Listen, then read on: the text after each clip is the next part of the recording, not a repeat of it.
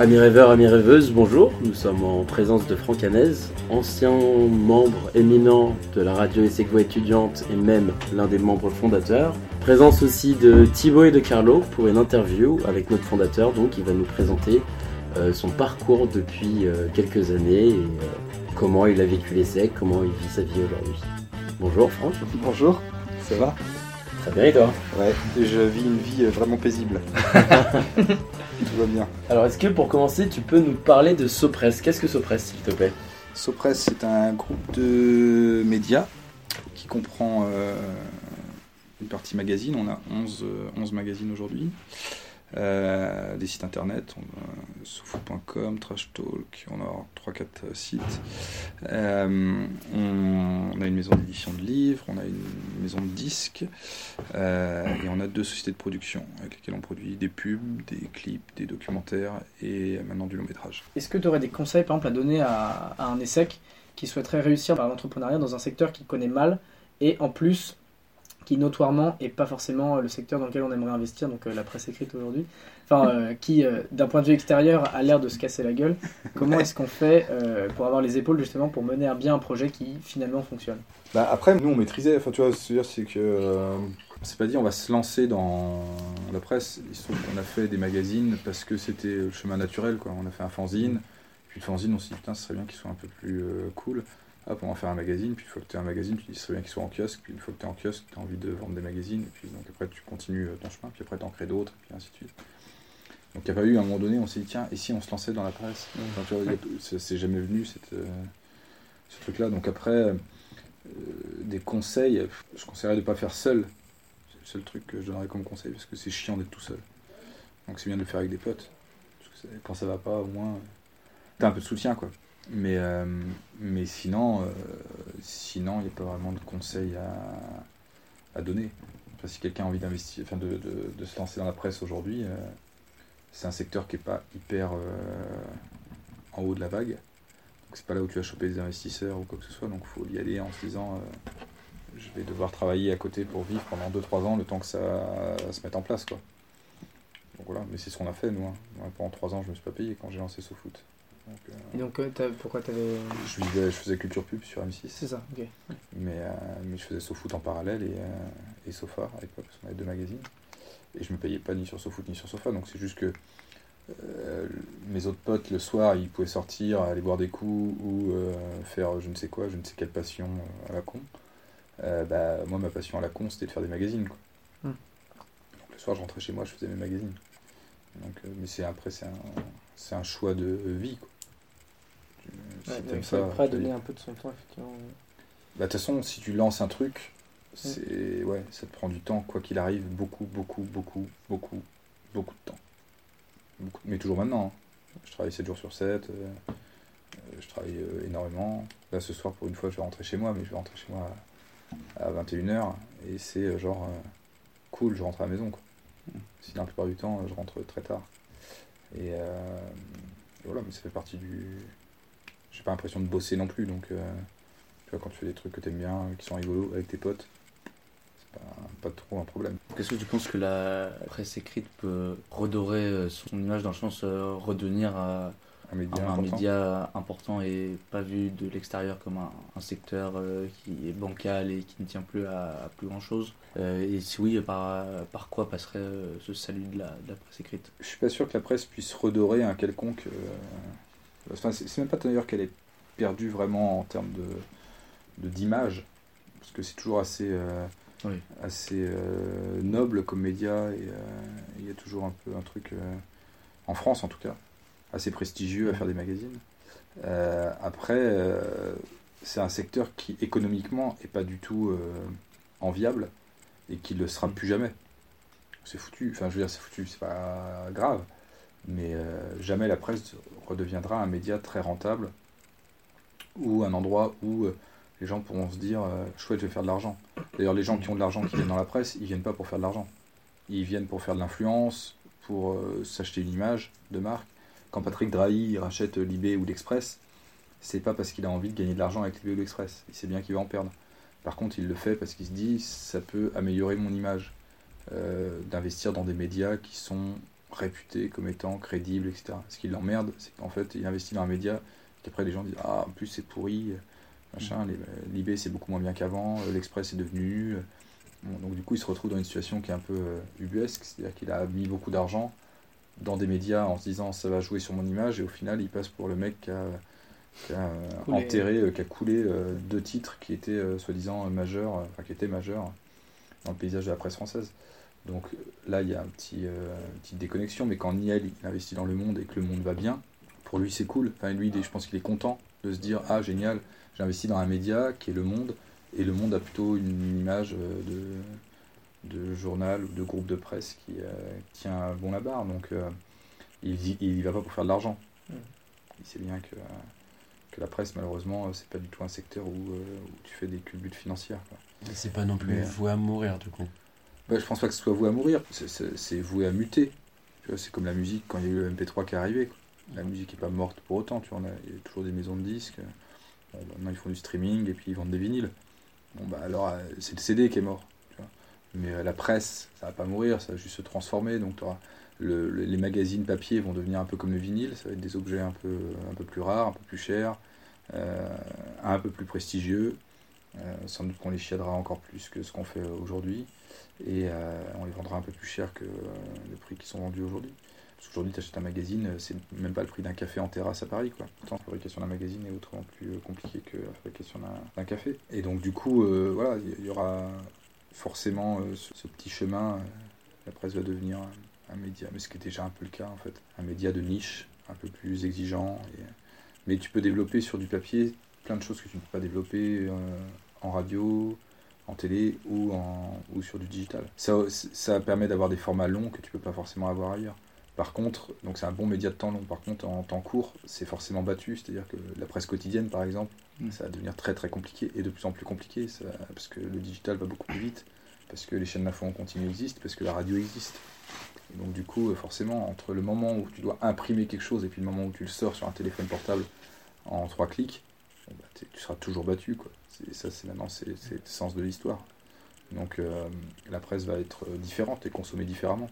Et puis il y aura de la presse qui sera consommée de manière numérique. Les abonnements numériques du monde, par exemple, ça cartonne. Euh, Les gens s'ab- s'abonnent autrement, ils commencent à, voir le média autrement, ils le vivent autrement et ils le, digèrent autrement. Mais, mais ça ne le tue pas pour autant.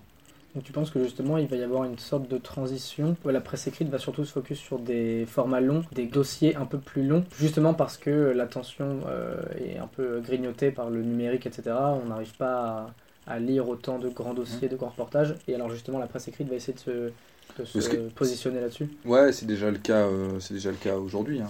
Aujourd'hui, déjà, la presse écrite, tu vois, les magazines qui marchent, c'est soit des magazines, euh, bah, les, maga- les magazines qu'on peut faire euh, pour certains, euh, Society, euh, SoFoot notamment, euh, ou des MOOC par exemple. Mhm. Là, il y a Zadig qui vient de sortir. euh, c'est les mêmes personnes que ceux qui font America.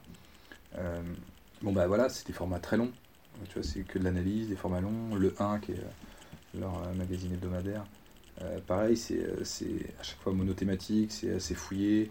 Euh, Il y a quand même une prime de plus en plus au format relativement long en presse, parce qu'on sait que euh, bah, malheureusement, c'est c'est- les gens lisent plus des formats courts sur du papier, ça sert à rien. Ils les ont sur le digital. T'as as tes Google News ou tes Apple News, tes, euh, t'as des news toute la journée. Qu'est-ce que tu vas t'emmerder à acheter un magazine ou un, ou un journal pour lire la même chose?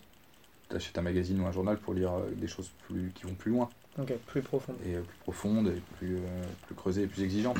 Donc du coup forcément euh, la presse elle a son, son mot à dire euh, à ce niveau-là.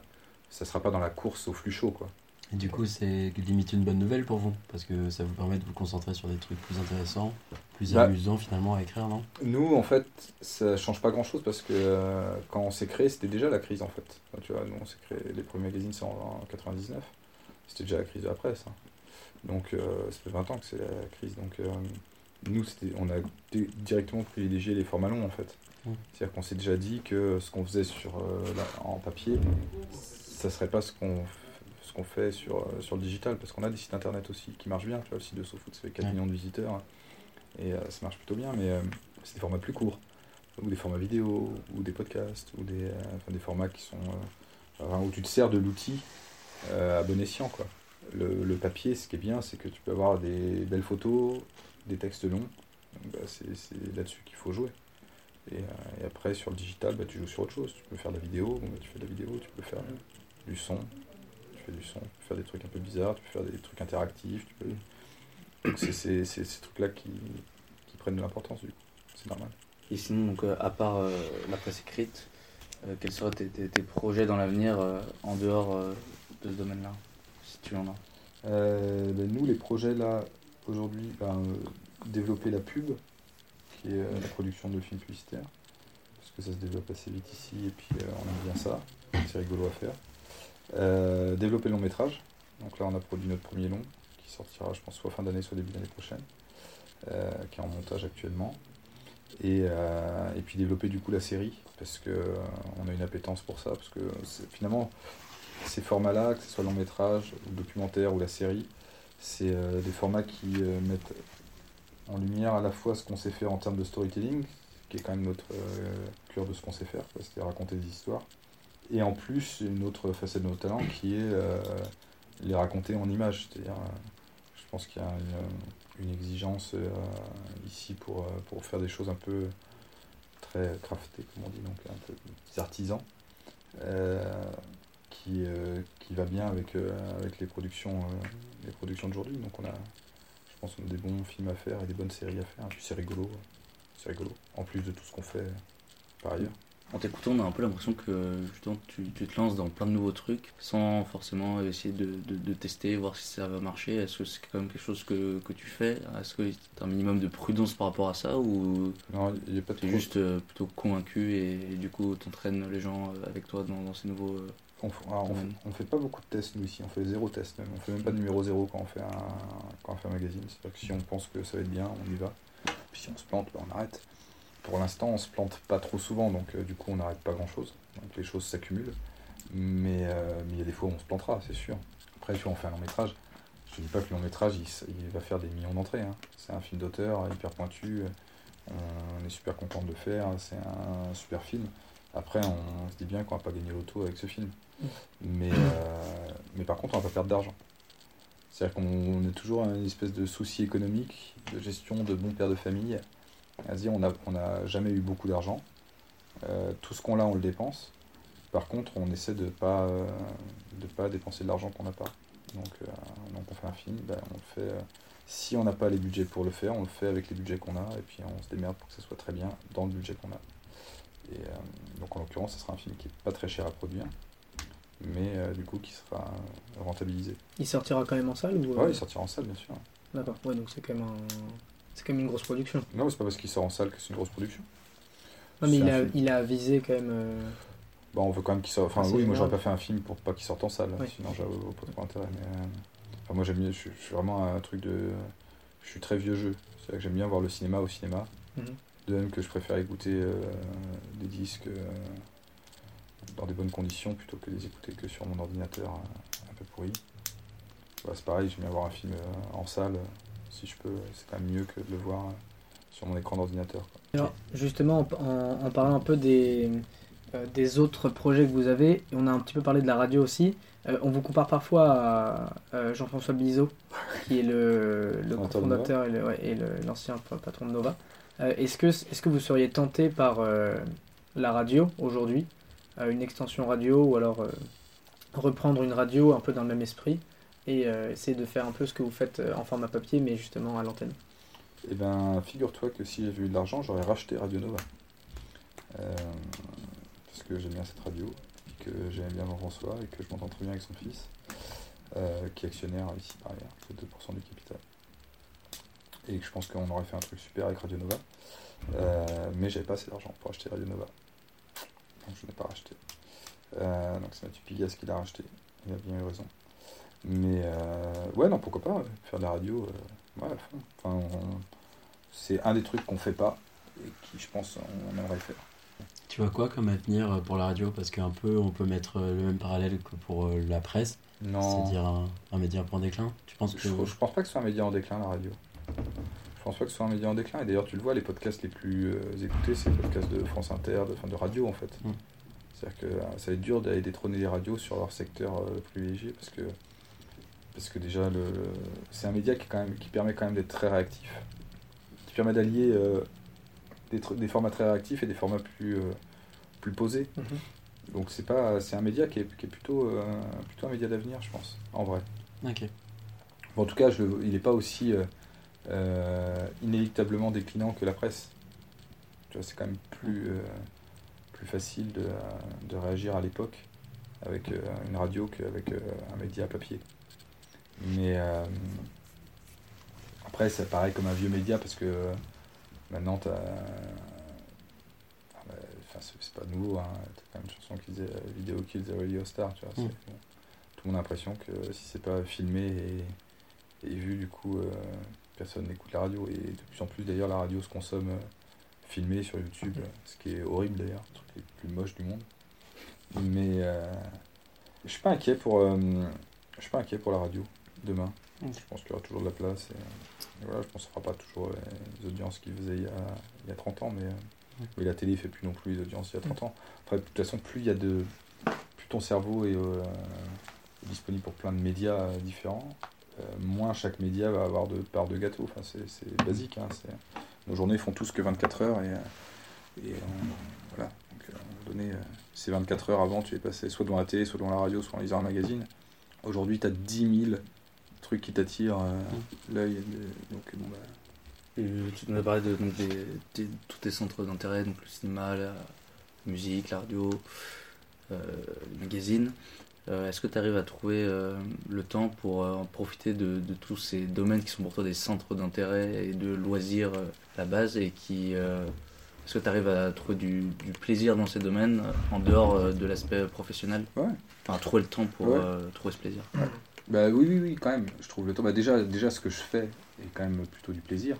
Donc, euh, quand tu fais un film, c'est du plaisir. Mais, mais je trouve quand même le temps d'aller au cinéma. Tu vois, je vais au cinéma idéalement une à deux fois par semaine. Voilà, après, toutes mes, mes journées sont, sont un peu à rallonge.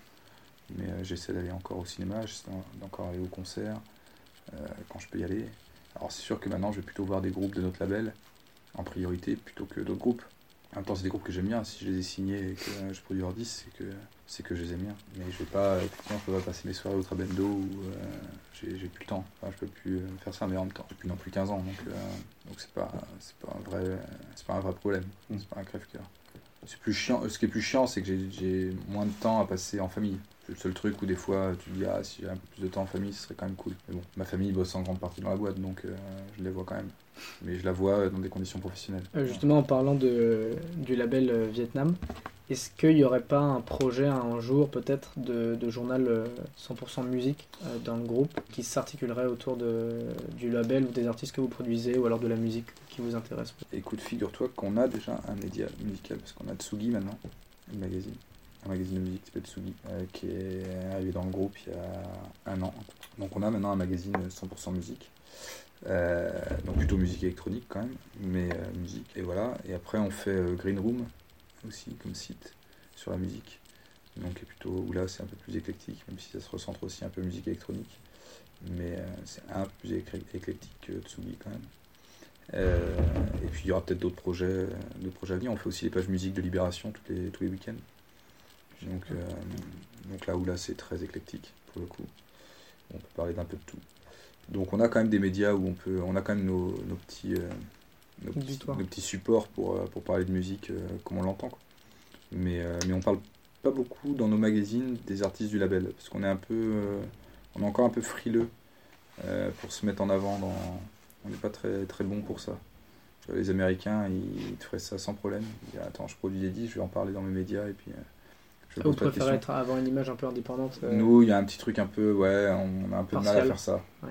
Alors que pourtant, euh, si on produit ces disques-là, c'est bien qu'on les aime parce que c'est pas pour gagner de l'argent. Je veux dire, la musique, euh, c'est là où on perd tout notre argent. Mais bon, on est encore un peu frileux. C'est comme ça. c'est Et il y, la- a- il y a qui euh, dans les artistes que vous avez signés? Il y a, alors là, l'album, on, sort un- on vient de sortir un album d'un groupe qui s'appelle Edge Burns, qui est un groupe euh, français mais qui chante en anglais. Quel genre musical? C'est plutôt euh, folk, euh, folk indépendant, indie folk américain, façon euh, Ouais. euh, americana, euh, quand on est un peu, si on est un peu pointu. Il y a un groupe qui s'appelle, un chanteur qui s'appelle Olivier Marguerite, dont on a sorti de disque il y a deux mois. qui est chanson française, pop française, super. Un groupe qui s'appelle Cheval Rex, chanson française aussi. Un groupe qui s'appelle Farondo Winter, chanson française. Un groupe qui s'appelle 51 Black Super, plutôt garage. Et eux, ils passent au Tramendo Et euh, on n'a pas beaucoup de groupes qui passent au Trabendo. Parce que j'ai l'impression que c'est plus électro, euh, Ouais, on a voire, fait. voire un peu rock. euh, Ouais, ou alors rock un peu énervé. Ouais, ouais, ça, énorme. Ouais. 51 Black. Super, on avait fait la première partie de Fiddler au Trabendo. Ah, ouais, Fiddler est passé il y a un Ouais. mois. Ouais. Et bah, c'était l'année d'avant, enfin il y a quelques années, quand ils étaient passés la première fois. Et euh, donc, euh, non, sinon, euh, non, on, fait, on est plutôt maroquinerie, nous, Ah oui, ok. dans l'esprit. Enfin, là, Olivier Marguerite, on fait une maroquinerie en septembre. Sinon, euh, à l'ESSEC, à part euh, du coup bah, euh, Shamrock et Rêve, les assos que, que tu as créés, euh, est-ce qu'il y avait une association qui existait du coup à l'époque et qui euh, t'attirait euh, par son projet ou tu aurais bien aimé euh, faire partie euh, Bon, il n'y en avait pas où j'aimais faire partie particulièrement, puisque déjà, je, enfin, sinon, je l'aurais fait en fait. Mm. Euh, J'en aurais fait partie. Euh, non, il y avait quoi comme asso Bon, j'aimais bien tous les assos, on était tous très potes. hein. J'étais très pote avec les mecs de Ciné Quanon à l'époque. Enfin, il y a un truc sur le cinéma. Euh. C'était Nico Carbonel, c'était un de mes colocs qui a dirigé. Euh, il y avait chez Momo aussi, c'était Aya. Aya qui a dirigé, qui était, euh, qui était euh, aussi coloc. En fait, dans ma coloc, on était, on était sept et on était sept à diriger des assos en fait. Et, euh, et donc on, on s'entendait très bien. Faisait plein de trucs ensemble. Euh, Bottle Foys aussi, avec qui on s'entendait bien, qui on a organisé pas mal de concerts. Euh, donc non, il n'y avait, pas avait pas une assos comme ça en particulier où je me dis, ah putain, j'aurais trop aimé faire partie. Quand tu as créé euh, Rêve et le Cham, est-ce que tu voyais des liens qui vous devaient exister entre les deux assuros que tu aurais bien voulu euh, qui perdurent au fil des années? Bah, quand tu as une association musicale et une radio, ouais, tu te dis qu'il y a des liens forcément. Quoi. Donc euh, forcément, il y a beaucoup de la musique qu'on défendait avec Shamrock qui passait sur RFM. Mm. Euh, donc comme on était plutôt au rock indépendant américain des années 90, euh, c'était un peu euh, notre credo. Un peu musique électronique aussi. Euh, Ah, C'était le début de la French Touch, euh, quand même. Ouais, ouais, il y a plein de musique électronique. Et puis il y a des trucs, euh, trucs un peu plus spé. euh, je me souviens, enfin, on écoutait plein de musique un peu, euh, un peu plus euh, haut taker et tout, enfin, des trucs un peu, euh, un peu barrés. Mais, euh, mais c'était chouette. Donc du coup, ouais, il y avait un mélange. C'était assez, c'était finalement assez éclectique. Mm. Mais je crois assez de bon goût entre guillemets. Il y a pas mal de hip-hop aussi, mais plutôt hip-hop américain. Voilà, c'était. mais c'était, oui, c'était, c'était, il y avait un lien avec, euh, avec Shamrock forcément, forcément. Après, je sais pas si ce lien perdure toujours euh, et s'il est aussi fort, mais à si. l'époque, c'était les mêmes personnes, donc c'était forcément hyper, hyper Ouais. lié, quoi. C'était vraiment euh, la même team. Mm. Donc c'était très, euh, très en, en corrélation. Est-ce que tu aurais un dernier mot pour conclure euh, cette superbe interview? Un dernier mot, et ben, et- non, merci, c'est cool. Je suis hyper content que, que vous continuiez et puis euh, emmener le truc le plus possible. C'est très chouette. Et euh, je continuerai à suivre euh, tranquillement euh, ce que vous faites. Avec plaisir. Et je vais écouter du coup vos podcasts sur Spotify. Merci. Ouais, c'est cool. Merci beaucoup. Ben, merci à vous. beaucoup.